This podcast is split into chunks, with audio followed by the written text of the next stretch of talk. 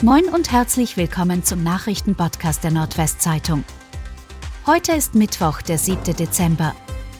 Und das sind die regionalen Themen.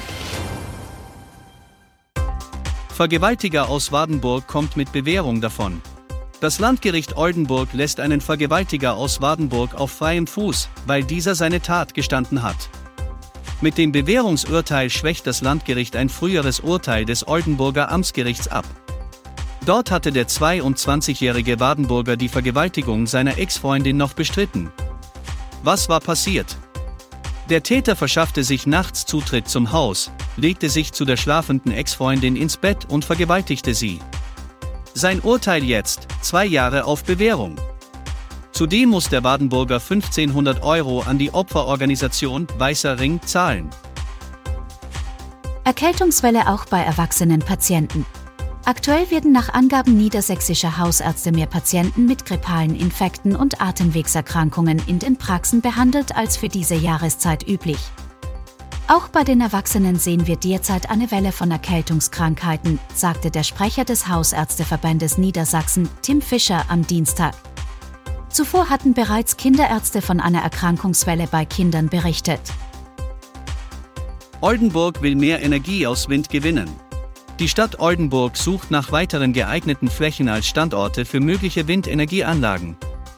Im Kampf gegen den Klimawandel und für eine autarkere Energieversorgung kommt auch Oldenburg nicht umhin, mehr für den Ausbau der Windkraftnutzung zu tun, sagte Oberbürgermeister Jürgen Krobmann am Dienstag.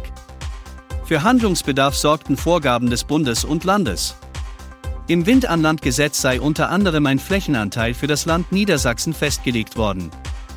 Danach sollen 2,2 Prozent der Landesfläche bis ins Jahr 2032 für die Windenergie ausgewiesen werden. Diesen Prozess wollen wir aktiv steuern.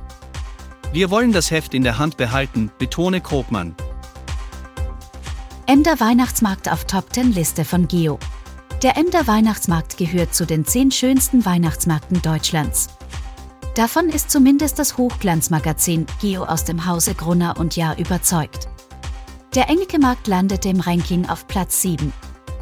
In der Wertung der Jury heißt es, wenn die Adventszeit am Meer beginnt, erleuchtet die Innenstadt von Emden rund um das malerische Rathaus in besinnlichen Farben. Niedersachsen sollen Grippeschutzimpfungen nutzen. Der Verband der Ersatzkassen ruft die Niedersachsen auf, Möglichkeiten zum Grippeschutz zu nutzen. Noch ist es nicht zu spät, sich für diese Saison impfen zu lassen, heißt es in einem am Dienstag in Hannover veröffentlichten Appell. In der vergangenen Grippesaison hätten im Land viele Grippeschutzimpfdosen unbenutzt vernichtet werden müssen, weil die Patienten sie nicht abgerufen hätten.